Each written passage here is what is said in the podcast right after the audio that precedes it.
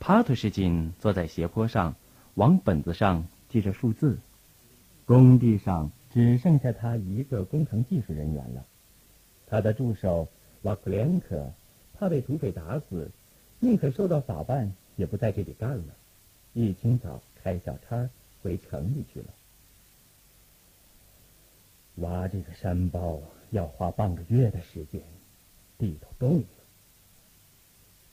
帕特什金低声对他前面的霍姆托夫说：“霍姆托夫是个动作迟缓、总皱着眉头、不大爱讲话的人。他一听这话，生气的用嘴咬着胡子梢回答说：‘全部工程限我们二十五天完成，光挖山包您就计划用十五天，这可怎么成呢？’这个期限。”定的可能有些不切实际。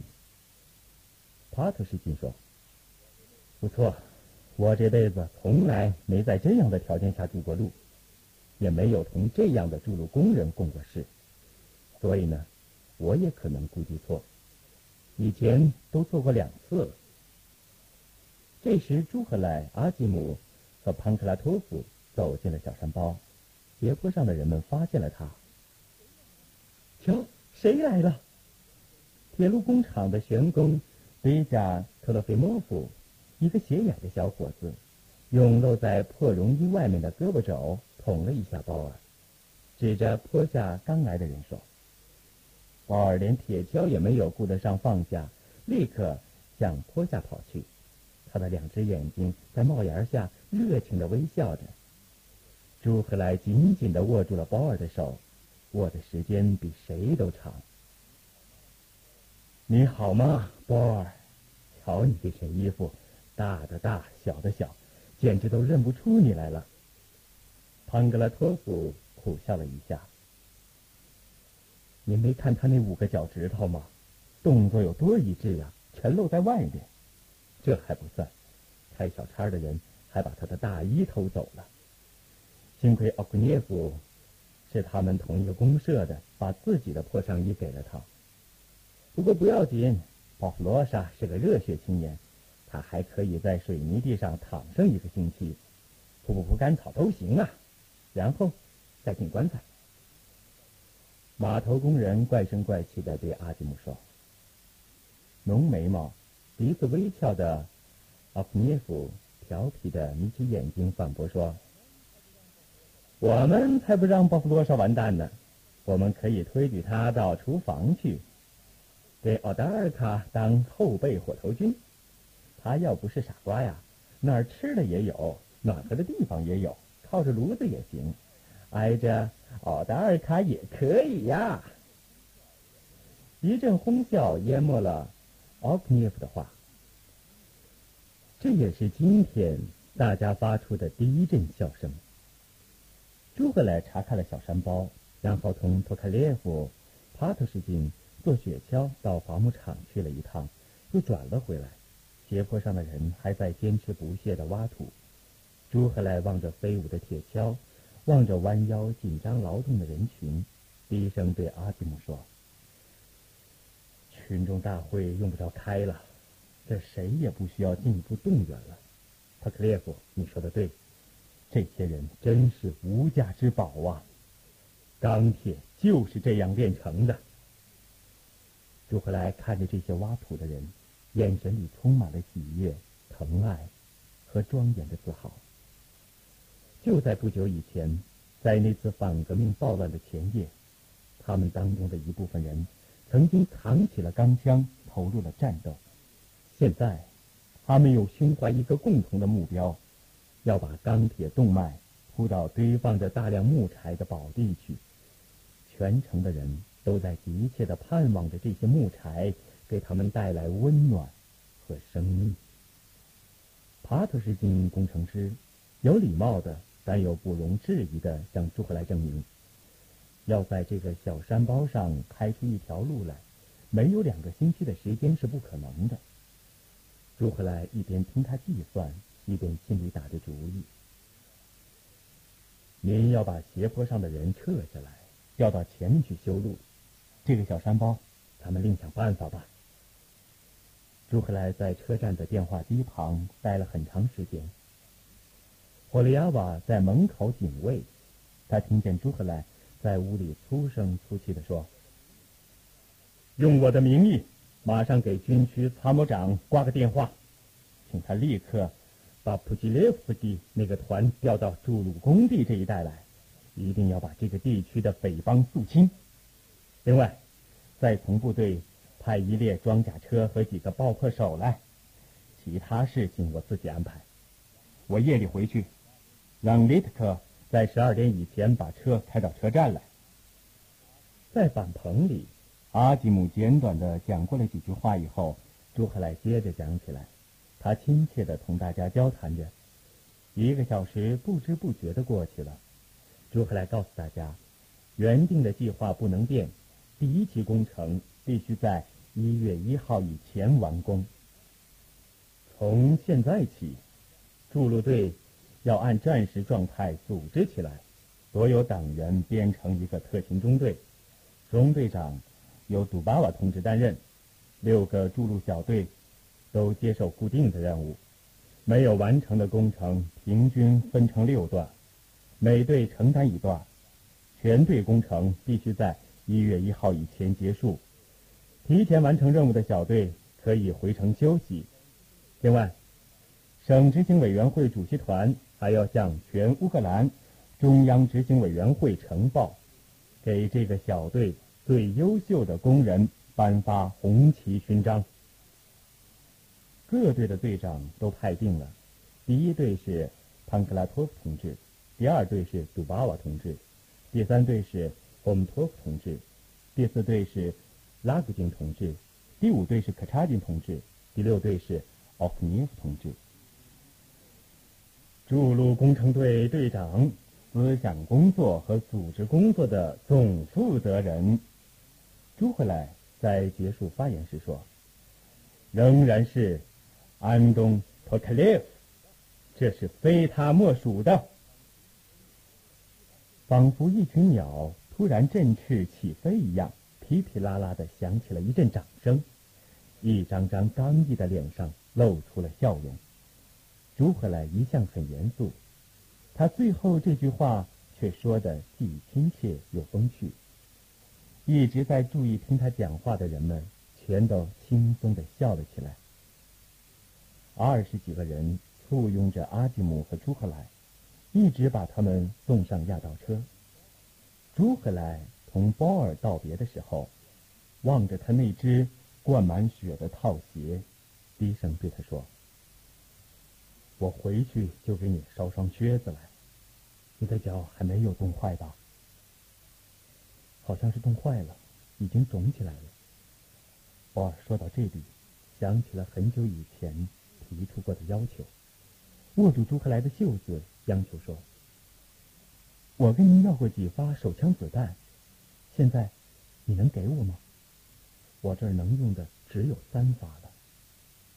朱克莱抱歉的摇了摇头，但是他看到保尔一脸失望的神情，就毅然决然的解下了自己的猫子枪。这是我送给你的礼物。保尔开头简直不敢相信，他会得到一件盼望了这样久的珍贵礼物。可是朱克莱已经把枪。戴在了他的肩膀上。拿着吧，拿着吧。我知道你早就眼红了，不过你要多加小心，可不许打到自己的人。这支枪还有满满三家子弹，也给你。一道道羡慕的目光立刻射到了波尔身上，不知是谁喊着说：“波尔，咱俩换吧，我给你一双靴子。”外带一件短大衣怎么样？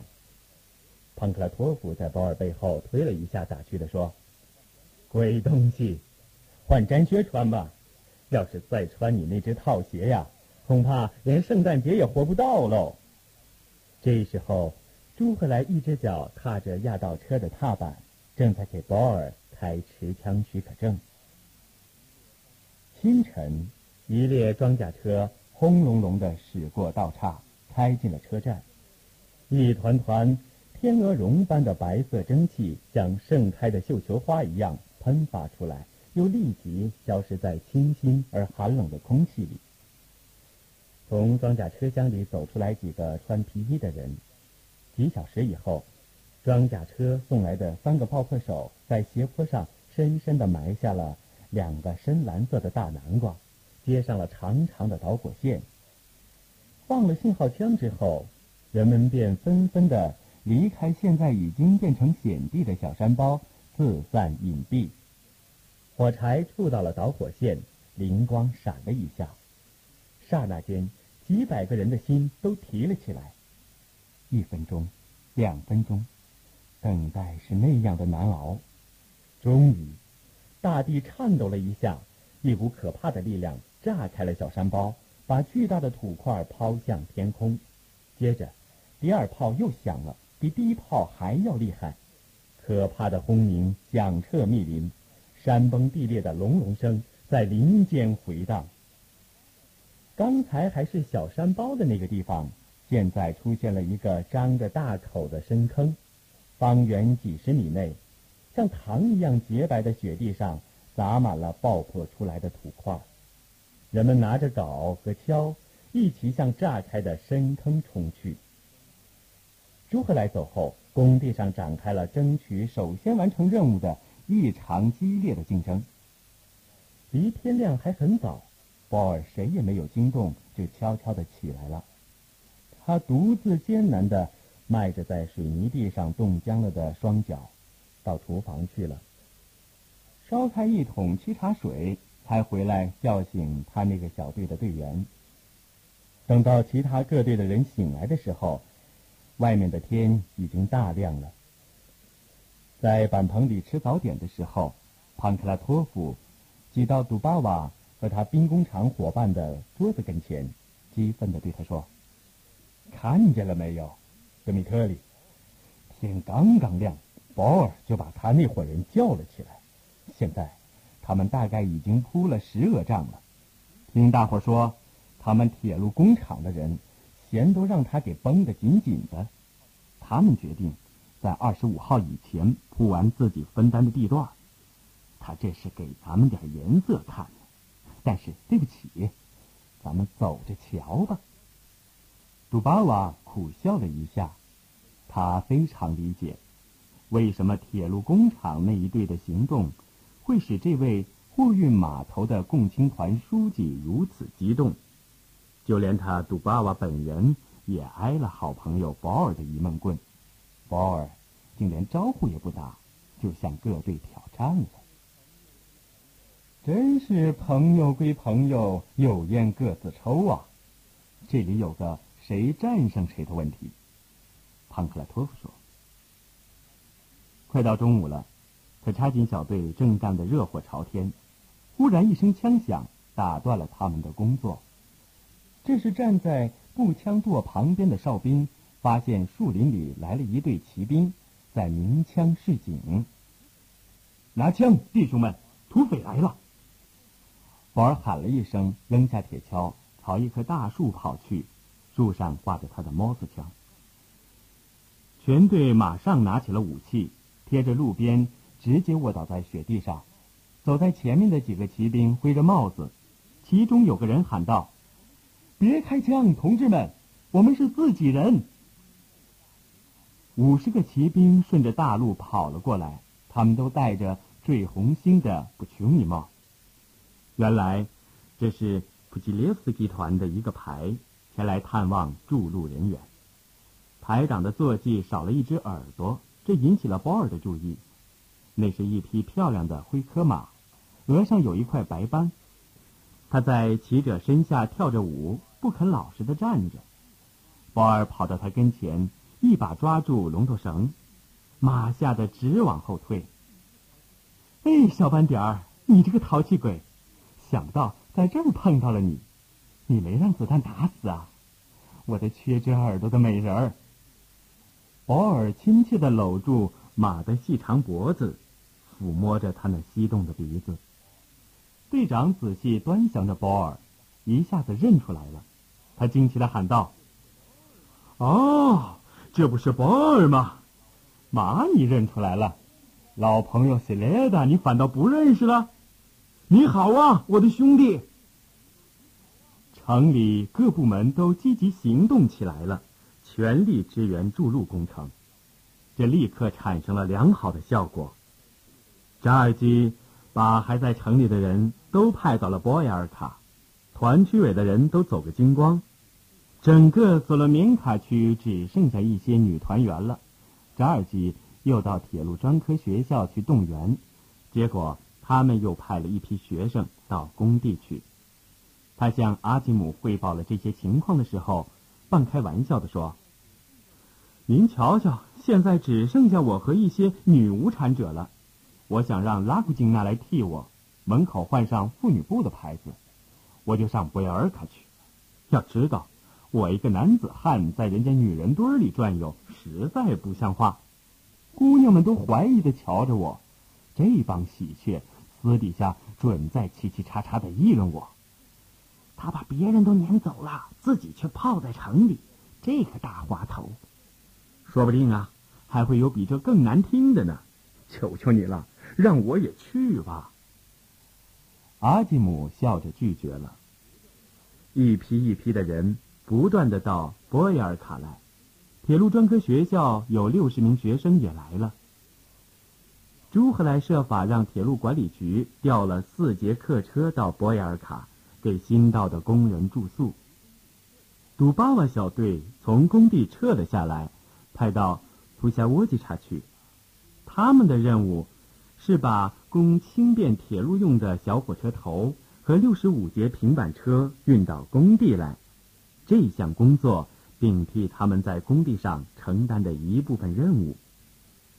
杜巴瓦出发前向托克列夫建议，把克拉维切克调回来，叫他领导新成立的一个小队。托克列夫采纳了他的建议，下达了命令。根本没有去想杜巴瓦的真实动机，而杜巴瓦这个时候会想起那个捷克人，却是安娜托索罗缅卡来的人带来的一张硬纸条起的作用。那张便条上这样写着：“德米特里，我和克拉维切克给你挑了一大批书报，我们向你和博雅尔卡的全体突击手们致以热烈的敬礼。”你们都是好样的，祝你们身体健康，精神饱满。哦，对了，昨天各木材厂的最后一批存货都配售完成了。克拉维切克要我向你们致敬，他真是个好小伙子，他亲自给我们烤面包，对面包房里的人谁他也信不过，他自己动手筛面粉，自己用机器和面，不知道他从哪弄来了那些好面粉。面包做的好极了，跟我领到的简直没法比。晚上咱们的人都到我这里来，有拉古金娜、尔丘辛、克拉维切克，扎尔基有时也来，我们也搞点学习，但主要是议论我们所知道的人和事，无所不谈。而谈的最多的还是你们，姑娘们对托卡列夫不让他们去工地意见可大了，他们说。保证能和你们大家一起吃苦耐劳，拉古金娜说：“我换上一身爸爸的衣服，一下子跑到那老爷子跟前，看他能把我撵回来吗？说不定啊，他真会这样做。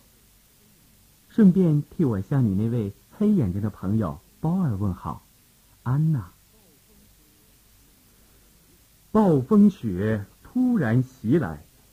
灰色的阴云低低的压在地面上，移动着，布满了天空。大雪纷纷飘落下来。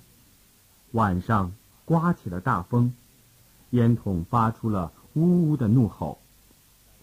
风追逐着，在树林中飞速盘旋，左躲右闪的雪花凄厉的呼啸着，刮得整个森林惶恐不安。暴风雪呼啸不止，疯狂了一夜。车站上那间破房子根本存不住热气，虽然通宵生着火，大家还是从里到外的凉透了。第二天清晨上工，雪深的使人迈不开步子，而树梢上却挂着一轮红彤彤的太阳，碧蓝的天空没有一丝云彩。可查金的小队在清除自己地段的积雪，直到这时，保尔才体会到严寒造成的痛苦是多么的难以忍受。奥克列夫那件旧上衣一点也不能保暖，脚上那只旧套鞋老往雪里钻，好几次掉到雪里找不着了。另一只脚上的靴子也随时有掉底的危险。由于睡在水泥地上，他脖子上长了两个大毒疮。托克列夫把自己的毛巾送给他当了围巾。瘦骨嶙峋的保尔两眼熬得通红，他猛烈地挥动着大木锨铲着雪。这时，一列客车爬进了车站，有气无力的火车头勉勉强强的。把他拖到了这里，没水车上一块木柴也没有了，炉里的余火也快要熄灭了。给我们点木柴吧，我们就能开走；不给的话，就趁它还能动弹，让我停到侧线上去吧。司机向站长喊道：“列车开到侧线上去了。”他们把停车的原因通知了沮丧的旅客，挤得满满的车厢里。响起了一片叫嚷和咒骂。你们快去跟那个老头讲讲，就是在站台上站着的那个，他是工地的负责人。工地上有当枕木用的木头，他可以下令用雪橇给火车头运点来。站长给乘务员们出了个主意，乘务员们立刻迎着托克列夫走去。要木柴。可以，但是不能白给。要知道，这是我们的建筑材料。现在工地让雪给封住了，你们车上有六七百个乘客，妇女和小孩可以留在车里，其他的人都得拿起铁锨来铲雪。干到晚上就给你们木柴。要是不愿意干，那就让你们等到新年再说了。托卡列夫对乘务员们说。瞧，同志们，来了这么多人，看，还有女的呢。波尔背后有人惊奇的说：“博尔回过头去，托克列夫走到跟前，对他说：‘给你一百个人，分配他们干活吧，看着点别叫他们偷懒儿。’保尔给这些新来的人派了活有一个高个子男人，穿着皮领子的铁路制服大衣。”戴着高皮帽，正跟旁边的一个青年妇女说话。那个青年妇女戴着一顶海狗皮帽，顶上还有一个绒球。这个男人愤愤地转动着手里的铁锨，大发牢骚：“我才不铲雪呢！谁也没有权利强迫我。要是请我这个铁路工程师给指挥一下，倒还可以。铲雪嘛。”你我都没有这个义务，规章上没有这么一条。那个老头子违法乱纪，我要告他。谁是这儿的工长啊？他问身边的一个工人。保尔走上前去问：“公民，你为什么不干活？”那个男人轻蔑的把保尔从头到脚的打量了一番。“你是什么人？”“我是工人。”那我跟你没什么可谈的，把工长给我叫来，别的领导也可以。保尔皱起眉头，摆了他一眼，说：“不想干拉倒，火车票上没我们的签字，你就别想上车。这是工程队长的命令。您呢，女公民，也拒绝干活吗？”保尔转过身来问那个女人。一刹那间，保尔呆住了。站在他面前的，竟然是东尼亚·图曼诺娃。东尼亚好不容易才认出这个像叫花子一样的人，原来是包尔。一身破烂不堪的衣服，两只稀奇古怪的鞋子，脖子上围着一条脏毛巾，脸好久没有洗了。包尔就这副模样站在了东尼亚面前，只有那一双眼睛。还同从前一样的炯炯发光，正是保尔的眼睛。就是这个像流浪汉一样衣衫褴褛的小伙子，不久以前还是东尼亚热恋的人，真是沧海桑田呢！东尼亚最近结了婚，现在同丈夫一起到一个大城市去。她丈夫在那里的铁路管理局担任重要职务。真想不到，东尼亚竟会在这种情况下遇见了少年时代的恋人。东尼亚甚至没好意思同保尔握手，他的瓦西里会怎么想呢？保尔竟如此的潦倒，真叫人心里不是滋味儿。看来这个伙夫一直没有什么长进，只能干一些挖土的差事。东尼亚犹豫不决的站着，窘得两颊通红。那个铁路工程师气疯了，一个穷小子竟敢目不转睛的盯着他的妻子，他觉得实在太放肆了。他把仙往地上一扔，走到东尼亚跟前说：“咱们走，东尼亚。”这个拉查隆尼真叫人受不了，我实在看不下去了。波尔读过《朱兹佩·加里波迪》这部小说，知道意大利语“拉查隆尼”是穷光蛋的意思。如果我是拉查隆尼，那你就是还没有断气的资本家。他粗声大气的回敬了工程师一句，然后把目光转向东尼亚，一字一句冷冷的说。图马诺瓦同志，把仙拿起来，站到队伍里去吧，别学那个肥水牛的样。请原谅，我不知道他是你的什么人。波尔看着东尼亚那双长筒套靴，冷笑了一下，又顺便补充说：“我劝你们还是留在这儿吧，前两天土匪还来光顾过这里呢。”他转过身。拖着那只套鞋，啪嗒啪嗒的回自己人那里去了。最后这句话对工程师也发生了作用。东尼亚终于说服了他一起去铲雪。傍晚收工之后，人们都向车站走去。东尼亚的丈夫抢在前面，到火车上去占位置。东尼亚停下来，让工人们先过去。走在最后面的是鲍尔，他拄着先，已经非常疲乏。等鲍尔过来，东尼亚和他并排走着，说：“你好，鲍弗洛莎。坦白的说，我真没有想到你会弄成这个样子。难道你不能在政府里搞到一个比挖土强一点的差事吗？我还以为你早就当上委员，或者委员一类的首长呢。”你的生活怎么这样不顺心呢？波尔站住了，用惊奇的眼光打量着东尼亚。我也没有想到你会变得这么酸臭。博尔想了想，才找到了这个比较温和的字眼东尼亚的脸一下子红到了耳根。你还是这么粗鲁。波尔把铁锨往肩上一扛，迈开大步向前走去。